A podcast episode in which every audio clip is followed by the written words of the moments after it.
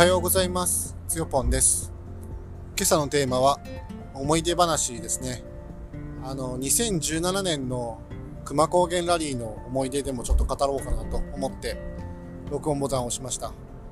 えっ、と、今おはようございますと言いながら実はですね、あの、ひたすらあの、西へ西へと向かっていまして、車で向かってます。今ちょうどあの、淡路島にね、渡ろうとしていますね。すごくあの、天気が良くて、海もね、すごく綺麗に見えてますね。ちょうどあの、えー、これ何大橋だっけ？明石海峡大橋だったかな？あのー、大きな橋ですけれども、フェリーでこの間、下をね、通過しましたが、今日はね、上を通過しています。なので、結構ね、九州、それから、えー TGRRC、あのトヨタガズレーシングラリーチャレンジのね、あの、三好の大会もまあ、徳島で行われたので、もう3回目ぐらいかな、なんかこっちの方面来るのは。今年はね、すごくいい天気です。で、ちょっと、まあ思い出話なんで、あのーポイントとか特になくて、つれづれなのままに話すんですけれども、えっ、と、2017年ってもう6年前になるのかと思うとね、すごく感慨深いですね。で、その時はですね、あの、全日本ラリーにね、まあ一応全戦エントリーした年でした。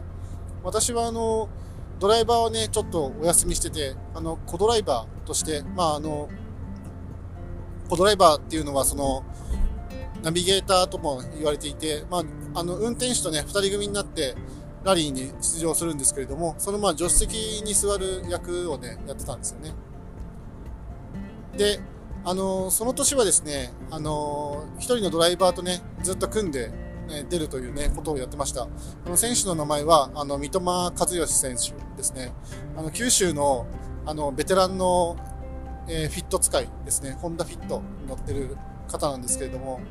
あのーすごくね、やっぱりまあ、全日本ドライバーともなるとですね、運転はすごく上手だし、あの、狙ったラインをね、外さない、まあ、スティディーな走りをする選手ですね。で、まあ、彼のね、横に乗って1年間出るってね、決めてですね、まあ、その年は戦っていました。まあ、最終的には実は僕は、あの、シリーズ2位になりました。三笘選手はシリーズ3位でしたね。2人で、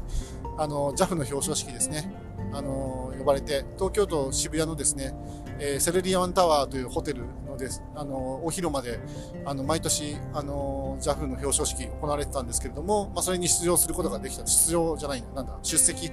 することができた。まあ、そういう年だったんですよね。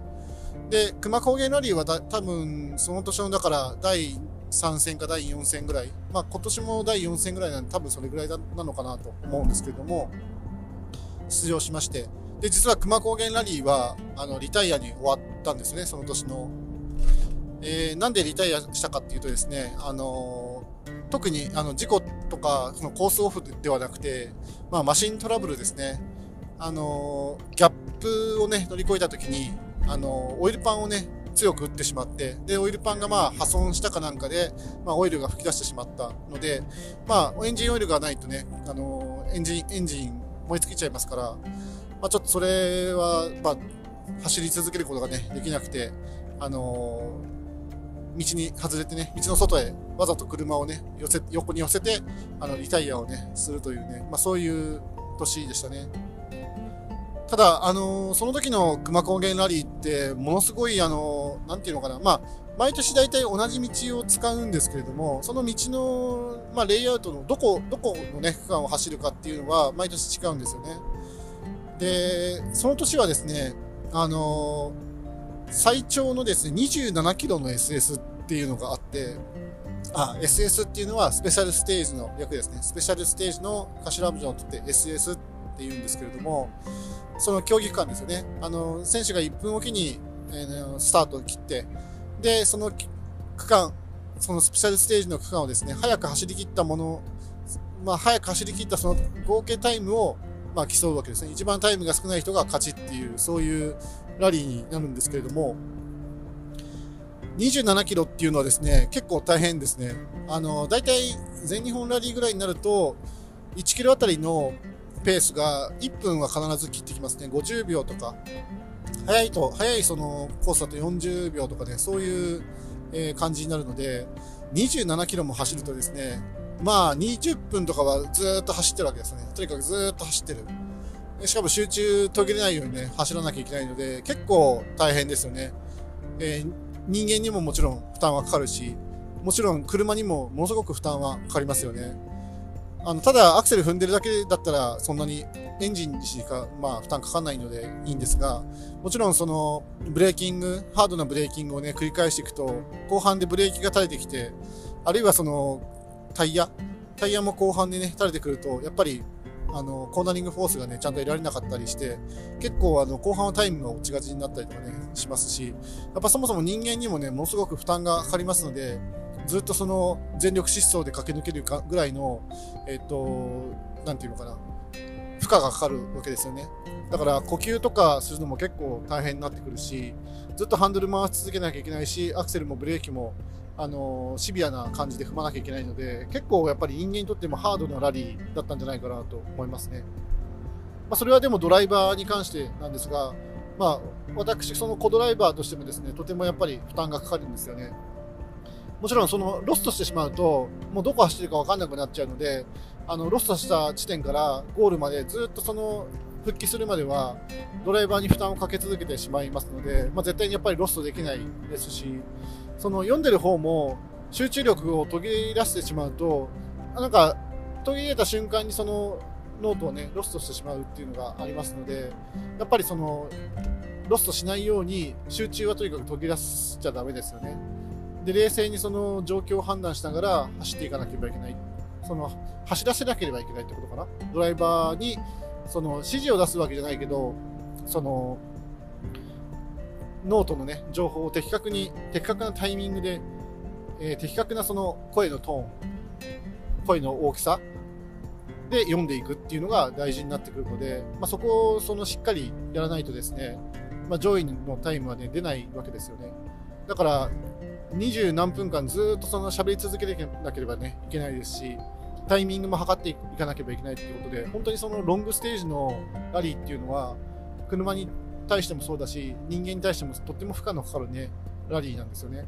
熊高原は本当にその全日本ラリーの中でもそういうロングステージがね用意されることが多いラリーなので結構あのその年はね大変だった思い出がありますね。まあリタイアしてしまったんですがそのロングステージはですねもうそのステージ1本だけで確か3台 ,3 台か4台ぐらいねリタイアしたんですよね他の車も。まあ、自分たちの車も含めてリタイア車が多かった。で、確か2台はですね、もうクラッシュリタイアですね。もうクラッシュしてリタイアするっていうね。で、そのステージがね、全部開けた頃に、あの自分たちもまあリタイアしたんで、あのまあ、三笘選手がね、あの2台積みのトラックをね、持っているので、まあ、そのトラックをね、あのサービスの人にお願いして、あこちら運んできてもらうっていうことをしたんですけれども、あのついでにその仲間の、ね、九州の選手の,、ね、あのフィットもね一緒に運んだんですよ。でその時にそのそうですその2台のクラッシュのうちの1台がそのフィットでめもうねめちゃくちゃになってましたね。あの後で聞いたら、まあ、もちろんクルーはねピンピンしてたんであの全然あのそこはね心配しなかったんですけど、まあ、車はもう一発廃車ですね。でその後で聞いたらですね、まあ、右のコーナーのところで下りの 100m か 130m ぐらいの、ね、下りから右コーナーへ差し掛かるようなねそこでその曲がりきれずにねあの3回転ぐらい回ってあの一応地面にね着地してしたらしいんですけれどもそのコーナーの角度をね聞き間違えたって言ってましたね。恐ろしいなと思って。だコトラはだから一生懸命その、えー、汽水コーナーだっていうことでね、R3 もしくは右3って言ってたと思うんですけど、ドライバーが聞き間違えて右6だと思って入ってたらしくて、もう3段階違うともう全然確かにスピードレンジ違うので、まあ、それは当然曲がりきれないですよね。で、あの、その熊高原のラリーは、その、なんていうかな、ヘッドクォーターに向かう側のね、道を走ると、あの必ず左側が壁、右側が崖っていう、そういうあの山の山の形状がそうなってるので、そういうレイアウトになるんですけども、だから右コーナーで曲がりきれない時っていうのは、崖真っ逆さまではなくて、一旦壁を登ったり、壁にぶち当たったりするんですよね。だから、良かったなって思うのが、その3回転だかなんだか分かんないですけど、その切りもみ回転した後によくその崖ね、転落しなかったなと思って、まあ、それがすごくその運が良かったっっていう感じですよね。その時あのそれ小川選手ですね。小川選手と佐々木選手ですね。小川さんって僕と同い年の方で名前も同じ剛って書くんですよね。だからあの小川剛。で僕は小林剛だから、まあ、漢字が1文字違うだけのねなんかすごく共通点を持った選手なんですけどもドライビングに関してはもう小川選手も全然あのイケイケどんどんのねすごい選手なので、まあ、その自分のノートをね信じ信じきってあのでもまあ間違えちゃったのもしょうがないと思うんですけど、まあ、3をね6で入っていくような、まあ、そんな選手ですよね。でそのめちゃくちゃななった車をですね一生懸命その荷台積みにね積むわけなんですけど、まあ、そこにいた人間のね力を総動員して一生懸命運んであの荷台積みにね積んだという覚えがありますね。でもう1台はですねあの松原さんっていう方だったと思うんですけど松原さんだったかな？あれ？ちょっと間違ったかな？あ違ってたらごめんなさい。あの1台あの新型デミオがですねあの道からこぼれて、まあ、崖には落ちなかったですけど木に引っかかってあのクラッシュして、止まってるっていう状況だったんで、まあ、それはそれで別のあのトラックにね運ばれていきましたけどということでまあすごいラリーでしたね。あともう一つトピックが思い出したんであげるとすればですねあのステージの途中にですねタイヤが突然登場したんですよね。